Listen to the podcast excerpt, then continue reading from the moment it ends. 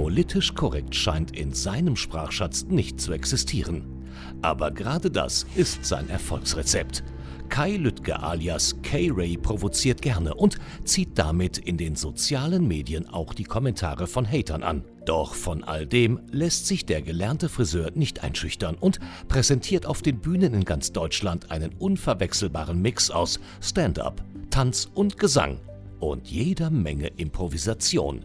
Wer einen lustigen Abend erleben möchte, um sich hinterher zu fragen, hat er das jetzt wirklich gesagt? Ist hier genau richtig. Zwischen Auftritten auf der AIDA-Flotte und seiner nächsten Tour nimmt sich K-Ray jetzt Zeit für die Fernsehschatztruhe. Von Hintertupfingen bis Winsenlohe, jeder hört die Fernsehschatztruhe. Und hier ist euer Gastgeber, Alex Schindler. Eine neue Folge der Fernsehschatztruhe. Hier sind wir wieder und hier ist auch Frank. Hallo. Ja, moin, moin. So, heute bist du wieder dran. Und äh, du hast mit Kay Ray gesprochen. Da wollte ich erstmal wissen, ähm, den hatte ich zum Beispiel so gar nicht auf dem Schirm. Und mhm. konnte erstmal nichts mit anfangen. Was hast du für eine Verbindung zu Kay Ray? Ähm, ihn habe ich in der Tat ähm, äh, kennengelernt über den Kollegen Holger Kreimeier und Massengeschmack TV. Äh, denn dort macht Kay Ray seit, oh Gott, oh Gott, zwei Jahren etwa so eine 14-tägige Rubrik die heißt K-Ray darf alles. Ähm, das heißt, da erzählt er einfach mal fünf Minuten alles, was ihm so in den Sinn kommt. Das heißt, Themen werden von ihm besprochen, die ihm wichtig sind oder Haltungen zu Themen oder einfach auch was aus dem Privatleben, aus, aus, äh, den, aus den Bereichen, die ihn bewegen.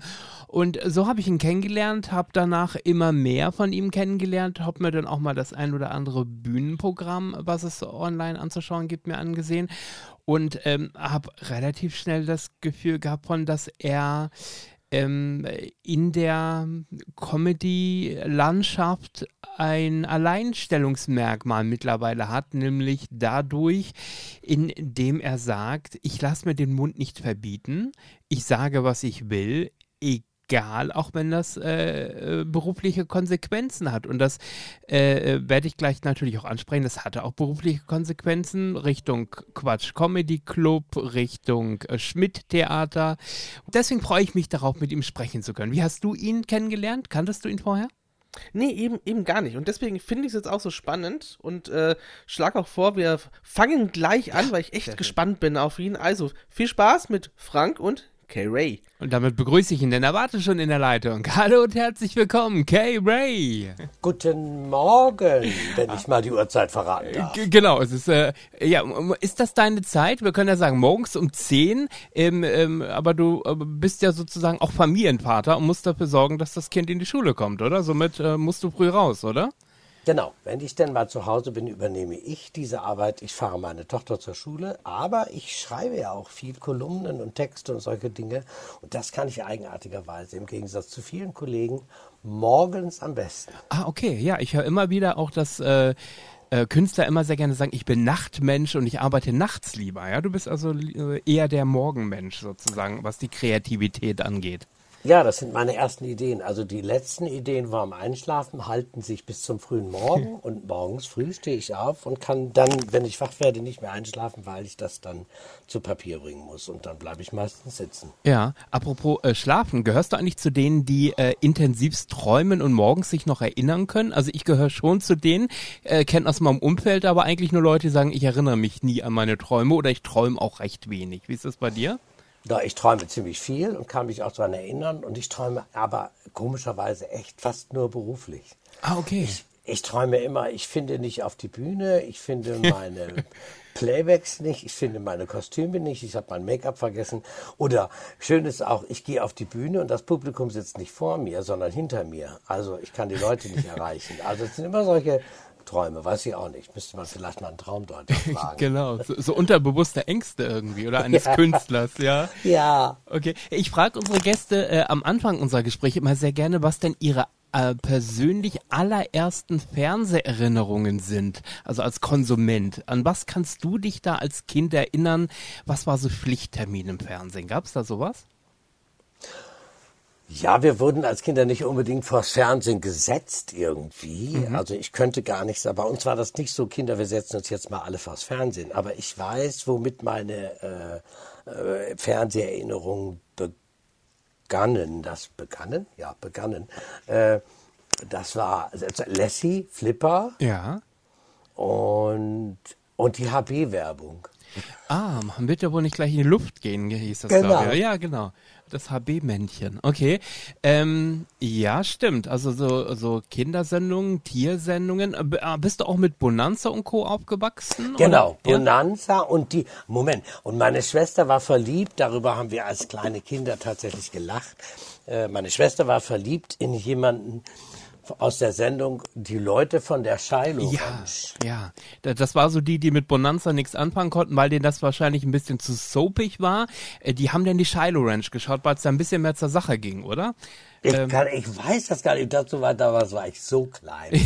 dass, ich glaube, ich war sogar zu klein für Bonanza. okay. Ähm, äh, könnte man Bonanza heute noch neu auflegen? So eine äh, Männer-WG, also ein Witwer mit drei Kindern und einem chinesischen Koch. Wäre das heute noch äh, politisch korrekt? Man sollte es, weil ich hasse ja politisch, politische korrekte. Ja. Ich finde, Fernsehen sollte viel mehr wagen und sollte alles abbilden und gerade solche, das, ich würde mir das wünschen, dass äh, gerade, äh, na ja, es dürfte natürlich nicht so, es ist ja bestimmt, wenn man Bonanza heute guckt, total kitschig, aber äh, ich würde es tatsächlich so eine Altherren-WG äh, würde ich gerne machen, äh, fände ich interessant. Ja, okay. Also wir werden mit Sicherheit über das Thema politisch korrekt und das Fernsehen noch einige Male zu sprechen kommen in diesem Gespräch. Wir wollen uns da aber gerne so ein Sekunde. bisschen, ja. Rosa, das ist mein Hund, der hat Angst vor dem Fensterputzer, weil der draußen steht. Ah, okay. Ich dachte, äh, er hatte Angst, da jetzt auf die Ponderosa Ranch äh, äh, zu, zu, zu kommen. ähm, genau, äh, es gab ja durchaus, beginnen wir durchaus mal in den 50er und 60er Jahren, aber auch schon äh, Situationen, wo man eventuell heute sagen würde, nicht mehr unbedingt politisch korrekt. Ich erinnere mich da zum Beispiel an Hans-Joachim Kuhlenkampf. Jemand, der ähm, für damalige Verhältnisse schon ganz schön machohaft und showyhaft unterwegs war und eigentlich ständig seinen Assistentinnen, ja, damals hat man vielleicht gesagt, ein nettes Kompliment gemacht hat. Heute wird man es durchaus anzüglich nennen. Ähm, hätte Herr Kuhlenkamp heute ein Shitstorm nach dem anderen? Ich bin mir ziemlich sicher, dass. Ja, natürlich. Aber äh, ich wollte gerade sagen, unberechtigterweise, das stimmt aber nicht. Ja, also das kommt drauf an. Ja, also sagen wir mal so, er hätte also einen Shitstorm gehabt, ganz bestimmt, und zwar einen mächtigen. Aber ich sehe das Thema ja immer ein bisschen anders. Ich, ich finde ja, dieses, äh, äh, für mich ist das ja Gedöns. Ich finde das auch, ja doch, eigentlich unberechtigterweise. Weil Shitstorms sind sowieso dämlich. Jeder soll doch, kannst du abschalten. Fertig. Mhm, genau, ja, ja, aber das machen die meisten nicht, weil es wird sich lieber aufgeregt, äh, als zu sagen, ich entscheide mich für ein Alternativprogramm, ne? Also, Ja, vor allen Dingen, wenn du dich aufregst über irgendwas, was dir moralisch nicht sinnvoll erscheint oder als, als ewig gestrig gilt, dann hast du ja nichts geleistet, aber du positionierst dich schon mal auf einer guten Seite. Also ohne, dass du äh, eine Hand bewegt hast und irgendwas getan hast und geschaffen hast, irgendwas geleistet hast, gehörst du schon zu den Guten. Und das ist ja das Zeichen der Zeit. Und das ist ja schon, äh, darum geht's ja momentan. Möglichst ohne irgendwas zu leisten, zu den Guten zu gehören. ähm, es war auch immer ein relativ wichtiger Programmpunkt. In einer wird gewinnen mit Kuhlenkampf, dass er die ersten zehn Minuten mehr oder weniger einen Monolog gehalten hat über die Ereignisse der Woche, äh, ob jetzt privat oder politisch. Da hat er sich gerne positioniert. Ähm, fehlt auch sowas heutzutage, dass sich ein Moderator einfach auch mal in einer Live-Fernsehsendung hinstellt und, und auch mal Stellung zu irgendwas bezieht? Oder ist das einfach nicht gewünscht, weder bei den Programmmachern noch bei den Zuschauern? Also das ist schon gewünscht, aber die Stellung muss richtig sein. Ja, gut, Die, halt, ja. die Haltung muss, also die Haltung muss richtig sein. Das ist ja gewünscht. Also wenn Böhmermann sich hinstellt und äh, über äh, äh, vermeintlich rechtes, konservatives Gedöns fabuliert, was alles ganz furchtbar ist, dann ist das in Ordnung. Oder Dunja Hayali redet über Hass all, überall, wo ja noch nicht mal definiert ist, was Hass eigentlich ist. Äh, oftmals ist Hass ja, also das, was die Leute sagen, was Hass ist, ist ja oft eigentlich nur eine andere Meinung. Mhm. Aber äh, also da wird das gemacht. Ich würde mir halt wünschen, dass es von anderer Seite auch wieder erlaubt ist. Und das ist es ja im Moment nicht. Denn wenn ich ganz klipp und klar sage, äh, ich bin ewig gestrig, ich mhm. bin lieber ewig gestrig als ewig morgig, mhm. äh, dann ist das, wird das nicht gerne gehört. Und da würde ich mir tatsächlich mehr, mehr, mehr Offenheit wünschen, einen breiteren Meinungskanal und auch mehr Mut. Ja. Wie siehst du, wenn wir gerade über Böhmermann sprechen, wie siehst du jetzt mit äh, Jahren Abstand das Schmähgedicht von damals? Über ich Erdogan? Ich habe damit kein Problem. Ich habe kein Problem damit, wenn Satiriker äh, auf der Bühne, also sollte jeder alles sehen. Ich habe ja sagen können. Ich habe eher ein Problem damit, wenn sich Mitarbeiter äh, äh zum Beispiel eines Senders positionieren in ihrer Öffentlichkeit, so wie äh, unser Vorzeigetransi Georgine Kellermann, mhm. zum Beispiel vom WDR, die ist ja Studioleitung vom WDR-Studio, die hat gestern getwittert, äh, Polen sollte sich schämen. Sie meinte natürlich die polnische Regierung, weil die LGBTIQ-feindlich ist. Mhm. Aber sie hat geschrieben, Polen sollte sich schämen. Und das ist ziemlich nach hinten losgegangen, weil viele Polen sich dadurch angegriffen fühlen von einem deutschen äh, Fernsehstudioleiter, äh, sich beleidigen zu lassen. Und, und die einzige Stellungnahme vom WDR diesbezüglich war, das ist ihre private Meinung.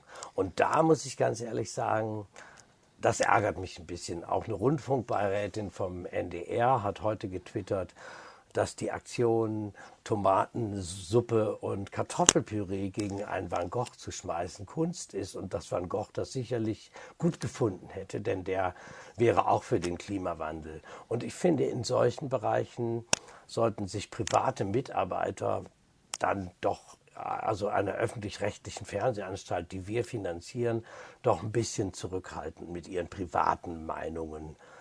Also das ist, ich finde das gefährlich. Ich finde das Zündeln und Spalten. Äh, und äh, ja. Was denkst du generell über das Verschandeln dieser Kunstgemälde? Was hat man damit jetzt erreicht? Na gut, Aufmerksamkeit hat man bekommen, aber ändert sich am Ende jetzt was? Da wird sich natürlich gar nichts ändern, aber ich mache das jetzt auch. Ich gehe jetzt in Kindergärten und, und, und, verschmiere die Bilder, die ersten Gemälde von den kleinen Kindern. Ja. Und äh, ich mache das auch. Ich protestiere jetzt auch gegen alles. Ich stelle mich vor die Schulen und begrüße die Jungs und sage, du siehst aus wie ein Mädchen. Ich begrüße die Mädchen und sage, du siehst aus wie The Rock. Und manche Kinder begrüße ich und sage, bei dir weiß ich auch nicht. Ich nehme Migrantenkinder in den Arm und deutschen Kindern sage ich, was willst denn du hier? Geh mal wieder nach Hause. Ich mache das auch so. Sehr schön. Äh, apropos Kindergärten, das habe ich das die Tage äh, gelesen.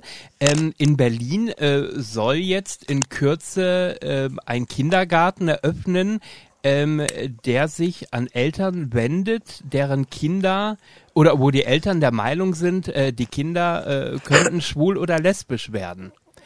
Ähm, und äh, äh, das ist ein Kindergarten sozusagen, der äh, in welcher Form auch immer äh, darauf eingeht und sagt, bei uns kannst du sein, wie du willst. Als Mädchen kannst du mit Jungen Spielzeug spielen und umgekehrt. Ähm, jetzt frage ich mich auf der einen Seite mit drei, vier oder fünf Jahren, also was bezweckt man jetzt damit? Kein Kind weiß in diesem Alter, äh, wohin es seinen Weg führen wird, oder? Naja, das ist also wir brauchen auch ganz dringend Kindergärten für einarmige, radfahrende jüdische Kinder. Und äh, äh, da, ja, natürlich, also es wird ja unseren Kindern, wenn es eben geht, jetzt äh, versucht mit allen Mitteln einzureden, sich ganz früh darüber Gedanken zu machen, welches Geschlecht sie denn haben. Und für all die Hörer, die das jetzt hören und sich darüber echauffieren, dass ich das sage, weil wir haben ja da eine ziemlich heftige Transkinderfront, die das für völlig normal hält, dass die äh, Rate der Transkinder weltweit, seitdem wir da so viel drüber diskutieren, um 5000 Prozent äh, gestiegen ist. Ähm, ich halte das für einen ziemlich verstörenden Trend. Ich habe vor äh, vor 20 Jahren auf der Bühne gesagt, eines Tages erfindet ein Arzt ein Serum, da kann man aus Menschen Pflanzen machen. Da möchte ich nicht wissen, wie viele Versprengte dahin rennen und sagen, Herr Doktor, ich brauche die Pille, ich bin eine Agave. Und ich glaube, dass wir kurz davor sind. Ich finde, Kinder, ich glaube, das ist auch das Problem. Kinder, die Welt eines Kindes ist eine ganz eigene Welt. Und äh, Deshalb sollten Kinder alles können, alles dürfen. Das finde ich schon. Denn wir haben als Erwachsene in dieser Welt nichts zu suchen. Wir sollten die Kinder ein bisschen führen. Auf der anderen Seite ist es aber so, dass viele Eltern, glaube ich, eine scheiß Kindheit hatten und keine richtige Kindheit hatten. Und deshalb meinen sie jetzt, sie müssten ihre Kindheit nachleben. Deshalb haben wir so viele infantile, dumme Gedanken. Weißt du, Erwachsene fahren mit einem Tretroller zur Arbeit oder gehen mit einem pinkfarbenen Einhorn zum Schwimmen. Erwachsene wollen sein wie Kinder. Aber das bringt nichts, weil die, die Welt eines Kindes ist eine völlig eigene Welt. Und wenn das Kind erwachsen wird, dann ist die Welt kann man nicht nachholen. Deshalb sollten wir den Kindern ihre Welt so lassen, wie sie ist. Und äh, ja, und ich glaube, dass da ein schwuler oder ein lesbischer Kindergarten nicht unbedingt hilft, weil dann braucht, wir haben ja noch 69 andere äh, äh, Spielarten. Vielleicht sollte man mal einen Kindergarten machen für Kinder, deren Eltern auf Swingersex stehen. Ist auch nicht schlecht. Ja, und generell ist es ja heute einfach so, ähm, und wir arbeiten uns da gerne auch in der Fernsehgeschichte jetzt noch mal ein bisschen weiter. Ähm, wenn man mal guckt, so dann die 70er, die 80er Jahre, da waren denn Probleme äh, äh, in der Showbranche, dass äh, Blackie Fuchsberger in einem Nachthemd nach verlorener Battle bei Auf Los geht's los aufgetreten ist. Wenn man mal überlegt, was wir heute im Fernsehen für Probleme haben, was für Luxusprobleme damals, oder? ja, aber ich sage ja auch immer, wie gesagt, Fernsehen muss mutiger sein. Ich fand das total toll, dass äh, Fuchsberger das gemacht hat. Und ähm, wenn, wenn wir überlegen, was heute im Fernsehen ist, äh, äh diese ganzen Dating-Shows, da, ich habe neulich mit meiner Tochter vorm Fernseher gesessen und ähm, da war, wir haben ja da eine Transgender-Schwemme momentan. Mhm. Da war diese Sendung, wo die auf Rollerskatern fahren. Ja, Skate Fever, ja. Ja, ja. Und, äh, und ich habe gesagt, oh, das ist ja schon wieder ein bunt gefärbter Transi. Ich war ja schon froh, dass es nicht Riccardo Simonetti ist, weil man macht ja keine Dose mehr aufmachen. Der ist überall. Ja. Und ähm, aber ich kannte man, den gar nicht. Äh, ist der, ist der dem Begriff gewesen? Also mir war, war er kein Begriff. Nein, nein, mir auch nicht. Aber okay. der ist, wird auch gerade durch alle Talkshows geschleift. Äh, der ist überall. Äh, in Deutschland möchte man ja immer ein Zeichen setzen, wenn es eben geht, sogar voll verschleiert. Ähm, und, und Gesicht zeigen, voll verschleiert. Äh, und ähm, ja, meine Tochter regt sich dann immer auf, wenn ich sage, auch schon wieder was Buntes. Ich bin ja selber auch bunt, aber ich bin ein bunter, ewig gestriger. Und ähm, äh, ja, meine Tochter hat dann gesagt, red dich doch nicht darüber auf. Sag ich, tue ich auch nicht. Aber das ist alles ein bisschen irre, äh, Valentina. Und dann habe ich mich zu ihr gesetzt und habe dann so durchgesäppt. Und dann kam diese Pimmelshow wo diese äh Naked Attraction, ja, ja, ich kenne das ja auch alles, ist ja nicht so. Aber äh, jetzt mal ohne Witz, äh, wäre das eine Möglichkeit für dich, einen Partner kennenzulernen, wenn du Single wärst, äh, Partner oder Partnerin, und zu sagen, ich gucke mir jetzt erstmal die äußeren Geschlechtsmerkmale an und sage dann, hübsche Brust, netter Penis, mit dir verabrede ich mich doch mal zum Date. Also äh, nee, natürlich nicht, weil es ist ja irgendwie äh, ein, ein Darkroom ins Fernsehen gehievt. Ja. Meine Tochter hat sich übrigens total totgelacht und sagt, Papa, was ist das denn? Und da habe ich gesagt, das ist Dödelfernsehen. und die wollte das unbedingt weitergucken. Äh, äh, aber haben wir dann nicht. Äh, okay. Na, aber es ist, äh, es ist ja so, es beginnt ja sozusagen mit dem Schlimmsten. Das heißt, man beginnt ja den Körper von unten nach oben zu lüften. Das heißt, äh, das Schlimmste kommt eventuell am Ende, wenn das Gesicht dann enthüllt wird oder äh, die Stimme das erste Mal. Aber in der Tat, ähm, äh, kannst du dir vorstellen, wie Protagonisten vielleicht am nächsten Tag auf der Arbeit äh, durchaus auch komisch angeguckt werden, wenn man es gesehen hat. Und du hast irgendwie gesehen, Lieschen Müller aus der, aus der Abteilung nebenan war gestern bei Naked Attraction, hat sich da splitterfasernackt äh, den Zuschauern gezeigt und ist auf äh, Partnersuche. Klingt komisch, oder? Das klingt schon komisch, aber ich finde es schon lustig, dass du bei dem Anblick von Geschlechtsteilen über das Wort, das Wort lüften benutzt.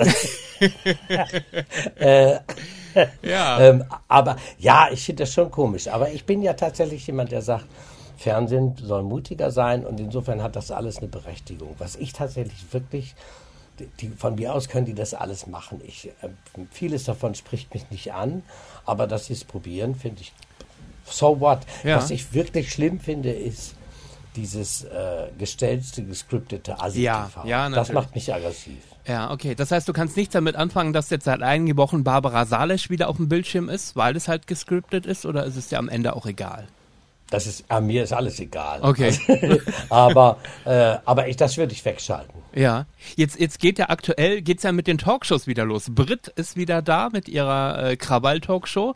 Das heißt, ähm, man wird gucken müssen, ob es jetzt wieder mit Vaterschaftstest und Lügendetektortest losgeht. Ist das ein Genre, was wir vermisst haben? Also es kommt darauf an, wie sich das heute darstellt. Mhm. Es, seinerzeit war es ja zu Beginn spannend, zum Schluss war es einfach nur nervig, weil es äh, so äh, zu viel davon gab. Das ist es ja immer. Wenn es bei einer Sendung, also bei einem Format oder zwei Formaten bleibt, dann finde ich es ganz spannend. Ja. Und äh, ja, also, also, also kommt darauf an, wie es jetzt umgesetzt wird. Genau, also ich habe auch gelesen, äh, thematisch soll es sich auch durchaus an den aktuellen Themen orientieren. Also das Thema Gendern soll zum Thema gemacht werden oder auch äh, äh, der aktuelle äh, Krieg äh, in der Ukraine. Das heißt, wenn da normale Menschen, also mal nicht Politiker wie bei Maischberger und Co., normale Menschen von nebenan dort in einer Runde sitzen und diskutieren, ähm, kann das ja durchaus auch was Spannendes sein, oder? Ganz genau. Also ja. das Thema Gendern ist ja eigentlich erledigt. Darüber muss man nicht mehr diskutieren, denn es ist ja erwiesen, dass 80 Prozent der Deutschen ja. das total blödsinnig finden. Genau. Äh, aber das Thema Krieg zum Beispiel, sollen wir Waffen liefern oder keine liefern, das ist äh, durchaus äh, so eine Sendung wert. Und was ich ja vermisse in den äh, sagen wir mal, hochwertigen Pseudo-Talkshows, die laufen ja alle ein bisschen unter dem Motto fünf Stühle, eine Meinung. Mhm. Ähm, da vermisse ich ja manchmal, äh, wie soll ich das sagen, jemand aus dem Volk. Denn ich finde es total interessant. Sarah Wagenknecht hat ja jetzt ge ge gesagt, die äh, Grünen sind die schlimmste Partei und die sind schlimmer als die AfD. Und alle regen sich darüber auf, dass sie das gesagt hat. Und ich frage mich dann immer, haben die alle keine Nachbarn? Also entweder sind meine ganzen Nachbarn alle äh, falsch und alle Leute, weil viele Menschen, mit denen ich spreche, sind tatsächlich von den momentanen Zuständen in diesem Land und die, von der Regierung, von der Ampelkoalition, sind die Leute genervt. Mhm. Und das hat Sarah Wagenknecht genauso ausgesprochen. Und dann wird gesagt, das ist Populismus. Und ja, aber es ist die Meinung von ganz furchtbar vielen Leuten. Ob die jetzt richtig ist oder falsch, sei mal dahingestellt, aber sie darf sie halt sagen. Und mhm. das würde ich mir tatsächlich öfter wünschen.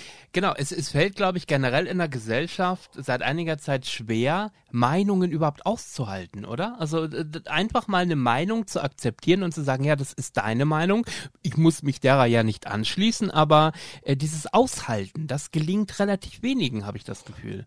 Ja, es, also die, viele Leute können damit nicht, äh, können damit nicht leben, deshalb sage ich ja gerne, so what? Und versuche eigentlich immer das Ganze von der anderen Seite zu, äh, zu äh, karikieren. Mhm. Also heute Morgen hat Sven Lehmann, unser Queer-Beauftragter, der ist ja nur auf der Seite von Mimimi, von LGBTIQ, die sich ja schon berufsmäßig empören, mhm. weil es wenige Gründe gibt in Deutschland, sich als Schwuler zu empören. Die haben nämlich schon sehr viele erreicht.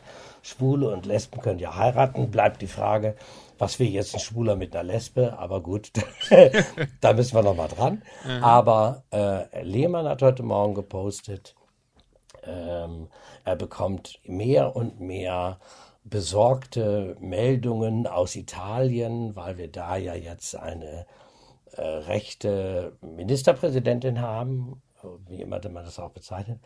Und ich habe dann drunter geschrieben, vielleicht hilft da ein Buchstabe mehr, also LGBTIQY. Das, vielleicht wäre das eine Maßnahme. Mhm. Ja, also es ist, äh, es ist auf jeden Fall eine verrückte Zeit aktuell. Und äh, auch, auch wenn wir nochmal auf die AfD zurückkommen, wenn man sieht, dass die sich auch, auch jetzt bei der Niedersachsenwahl zum Beispiel ja äh, konsequent über 10 Prozent äh, gehalten haben. Äh, ähm, also, und das sind am Ende doch nicht alles äh, Menschen, die dem rechten Rand äh, zugeneigt sind. Also sind natürlich viele sagen wir mal, Verzweifelte oder, oder Menschen, die einfach auch Angst vor der Zukunft haben und nicht wissen, wie, wie komme ich mit meiner Gas- und Stromrechnung über den Winter, wie ist es mit dem Heizen, wie ist es, äh, wie geht's mit der Inflation weiter, äh, kann ich mir meine Lebensmittel noch leisten? Ähm, das sind ja reale Ängste. Und hast du auch das Gefühl, dass die aktuelle Regierung dem einfach nicht wirklich Rechnung trägt, indem natürlich sie versuchen, mit ihren Paketen da äh, äh, zu unterstützen, aber trotzdem die Ängste der Menschen gar nicht wirklich, wirklich erfassen können? Ja, natürlich. Ich halte das allerdings auch für sehr schwierig. Ähm, die, Leute sagen ja immer, wenn du die Regierung kritisierst, geh doch in die Politik. Aber mhm. das ist eben nicht mein Job. Augen auf bei der Berufswahl. Äh, es ist natürlich eine ziemlich verfahrene Situation bei dem, was in der Welt los ist. Aber äh, mein Argument ist ja immer zumindest ein Argument darüber nachzudenken, dass wir als Deutsche und auch als Europäer nicht die ganze Welt retten können. Und äh, ich glaube, dass man sich auch mal verlaufen darf. Man darf auch mal einfach sagen, wir sind in die falsche Richtung gelaufen. Wir müssen jetzt einen Stopp machen und vielleicht einen Schritt zurückgehen. Das ist zum Beispiel im Bereich der Energie so. Also aus ideologischen Gründen dauernd auf Atomkraft zu verzichten, äh, statt jetzt einfach mal zurückzugehen und zu sagen, was gibt es denn für Techniken und äh, wie sieht es denn aus, wenn wir es mal zwei, drei Jahre verlängern halte ich tatsächlich für sinnvoller. Das ist auch das, was die meisten Deutschen, glaube ich, wollen. Das gleiche Thema ist, wenn es um Migration geht. Da sollte man auch sagen, na ja, wir müssen, ich meine, wir als Deutsche haben tatsächlich echt eine Verantwortung. Wir müssen Menschen aufnehmen in diesem Land, nur wir sollten es besser kontrollieren, mhm. wen wir da aufnehmen. Und ich glaube, wir dürften niemals sagen Nein bei unserer Vergangenheit. Trotzdem sollten wir es besser kontrollieren. Und wir sollten Kritik an all diesen Entscheidungen zulassen. Und eben auch den Mut haben zu sagen, wir haben uns da verrannt, wir müssen vielleicht mal einen Schritt zurückgehen und in eine andere Richtung. Und das funktioniert im Moment überhaupt nicht. Ja, genau. Rennen, wenn wir ja. Pech haben, in einen Blackout ja. und wir rennen, äh, wir haben überall äh, jeden Tag mehrere Einzeltäter, die mit Macheten und Messern durch die Gegend laufen. Äh, und wir haben brennende Asylunterkünfte. Also, dass irgendwas in diesem Land nicht stimmt, äh, kann nicht nur an den Deutschen liegen, sondern es muss etwas zu tun haben mit der Politik. Und da sollte man mal innehalten. Und wenn Alice Weidel eine Rede hält und alle verlassen äh, den Bundestag und hören ihr aus Protest nicht zu, dann bringt uns das einfach überhaupt nicht weiter, denn das verschafft dieser Partei noch viel mehr Wähler. Und äh, ja, da kann man sich selber überlegen, ob man sich das wünscht oder eben nicht. Mhm. Wir setzen da gleich nochmal an. Ich möchte mal ganz kurz ein bisschen zurückspringen thematisch. Mich würde mal interessieren, was war eigentlich als Kind dein Berufswunsch? Gab es da diesen einen Wunsch, den du äh, dir gerne erfüllen wolltest? ich, ich wollte, ich weiß, dass ich, mein erster Berufswunsch war, ich wollte Chemieprofessor werden. Ach, okay. Ich weiß gar nicht warum, aber ich wollte Chemieprofessor werden. Ich glaube, es liegt daran, dass in meinem Kopf immer alles durcheinander läuft und alles ziemlich kompliziert war. Und äh, da, da habe ich dann irgendwie gedacht, ich könnte das begreifen, wenn ich Chemieprofessor werde, also Chemiker. Aber ich war in Chemie ganz, ganz schlecht. Ich, das war diese einzige Note, wo ich mal äh, eine 6 hatte. Das war in Chemie. Ich habe das überhaupt nicht begriffen. Ja, komm. Und da war das schnell ausgeträumt. Okay, kommt mir sehr bekannt vor. Also Physik, Chemie war auch immer mein Ding, was mein Zeugnis immer nach unten gerissen hat am Ende eines Jahres. Ähm, okay, und dann gab es dann irgendwann, keine Ahnung, als Jugendlicher in der Pubertät, gab es da dann irgendwann eine Richtung, wohin es sich konkretisiert hat? Oder gedacht hast, ja, das wäre eventuell etwas, was mir gefallen könnte? Und gab es äh, zu der Zeit auch im Bereich, ähm, im Bereich Comedy, im Bereich Kabarett, gab es da schon Vorbilder oder bist du erst viel später damit in Berührung gekommen? Nein, ich bin da viel später dazu gekommen. Ich wollte als Jugendlicher, als es dann wirklich darum ging, was willst du denn eigentlich mal machen, da wollte ich äh, etwas äh, mit, äh, mit Jugendlichen machen oder mit Kindern machen oder in die Pflege gehen, denn ich war ein äh, sehr intensives Kirchengemeindenmitglied. Ich war im Kirchenchor, ich war Kindergottesdiensthelfer, ich war Jugendgruppenleiter auf den Jugendfreizeiten, den Konfirmationsfreizeiten, äh, Freizeiten, Konfirmandenfreizeiten nannte man das damals. Und in diesen Freizeiten habe ich den Kids immer Geschichten vorgelesen von Roald Dahl und äh, äh, Papa Charlie hat gesagt, also so kleine, kleine, kurze Kurzgeschichten habe ich denen vorgelesen. Und das, das war das erste Mal, dass ich gedacht habe, ach guck mal, du kannst ja auch ein bisschen entertainen. Aber ich wollte eigentlich Krankenpfleger werden oder eben in der, irgendwas mit Kids und Jugendlichen machen. Und dann bin ich ja Friseur geworden, ähm, aber nur, weil man mich an Krankenhäusern nicht nehmen wollte, weil ich äh, äh, zu jung war. Und ich sollte dann einfach auf eine Hauswirtschaftsschule gehen, hatte man mir dann gesagt am Krankenhaus. Oder ich sollte Friseur werden, weil damals waren Friseure in Krankenhäusern gerne gesehen, denn die konnten den Patienten noch die Haare machen. Überlegt mal, was das für Zeiten waren. Da hatte man als Krankenpfleger sogar noch die Zeit, einem äh, Patienten vielleicht mal bei der Haarpflege behilflich zu sein. Ja. Dass ich dann Entertainer wurde, lag quasi daran, dass ich als bisexueller Junge ziemlich früh in, der, in die Schwulen-Szene kam und da waren Mary und Gordy. Zeitgleich gab es Habe Kerkeling und ich fand einfach, die Leute zum Lachen zu bringen und, und sie zu unterhalten, ohne dass man äh, Schauspiel studiert hat oder sowas. Das kam für mich nicht in Frage, weil ich aus einer Handwerkerfamilie kam. Da kam das gar nicht in Frage. Aber ich habe gedacht, guck mal, so kannst du als Friseur, könntest du auf die Bühne gehen und vielleicht kannst du die Leute zum Lachen bringen oder sie irgendwie unterhalten, indem du dich einfach lustig verkleidest. Es ging mir zum Beispiel bei der Travestie nie darum, mich als Frau zu verkleiden, sondern mir ging es einfach darum, mich zu verkleiden. Mhm. Wie denkst du rückblickend, wenn wir gerade zum Beispiel ähm, Harpe Kerkeling ähm, ansprechen, rückblickend auf das Zwangsouting von Rosa von Braunheim damals? Ich, ich glaube, dass das, ich, ich fand äh, das war nicht fair. Also mein erster Gedanke dazu ist, das war nicht fair, aber trotzdem war es gut. Ich weiß gar nicht, ob das irgendjemand dieser Leute bereut, Biolek oder Per Kerkeling, ob die das jemals bereut haben. Ich glaube eher nicht, dass sie es aus heutiger Sicht äh, da verständnisvoll äh, hinnehmen, weil ich glaube, dass das uns das schon weitergebracht hat. Ähm, für mich ist es so, wenn man das mit mir gemacht hätte, wäre das überhaupt kein Problem. Über mich äh, kannst du alles sagen, was ich erlebt habe. Also Elke Winter hat, Elke Winter, das ist ja äh, die weltbekannteste Travestiekünstlerin Hamburgs, äh, die hat zum Beispiel mal geschrieben, ich mache lieber Karriere, statt dass ich mich in Dunkelräumen zugekokst in Pornokinos rumtreibe. Damit meinte sie mich. Also sie hätte dann aber auch den Namen dazu sagen können, weil das einfach jeder über mich weiß. Ich habe keine Geheimnisse.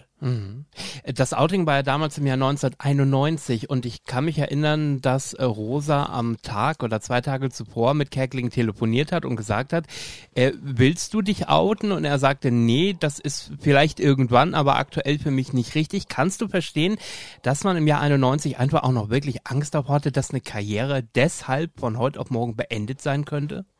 Ja, Gerade natürlich. Im öffentlich-rechtlichen äh, Rundfunk, wo er ja damals noch äh, gearbeitet hat. Natürlich, das verstehe ich unbedingt. Äh, das verstehe ich unbedingt. Äh, natürlich. Ich finde, das ist einfach die Entscheidung von jedem selber, ob er das sagen möchte oder ob er das nicht sagen möchte. Und ganz abgesehen davon ist das ja auch eigentlich gar nicht von Wichtigkeit. Also mit wem ich jetzt ins Bett, Bett gehe, ob ich mich von hinten vögeln lasse oder im Swingerclub bin, ist ja eigentlich auch gar nicht von Interesse. also genau. das kommt ja noch dazu. Genau. Und wenn wir gerade von Fernsehen sprechen, gibt es ja das eine oder andere Gerücht über andere Leute. was die alle so getrieben haben. nee, äh, ich komme aus dem Pulverfass. Da sind viele Leute, da ist James Last reingekommen und hat sein Unwesen getrieben. Und ich habe auch von eigenartigen Dingen über Peter Frankenfeld gehört. Okay. Aber darüber wollen wir jetzt nicht reden.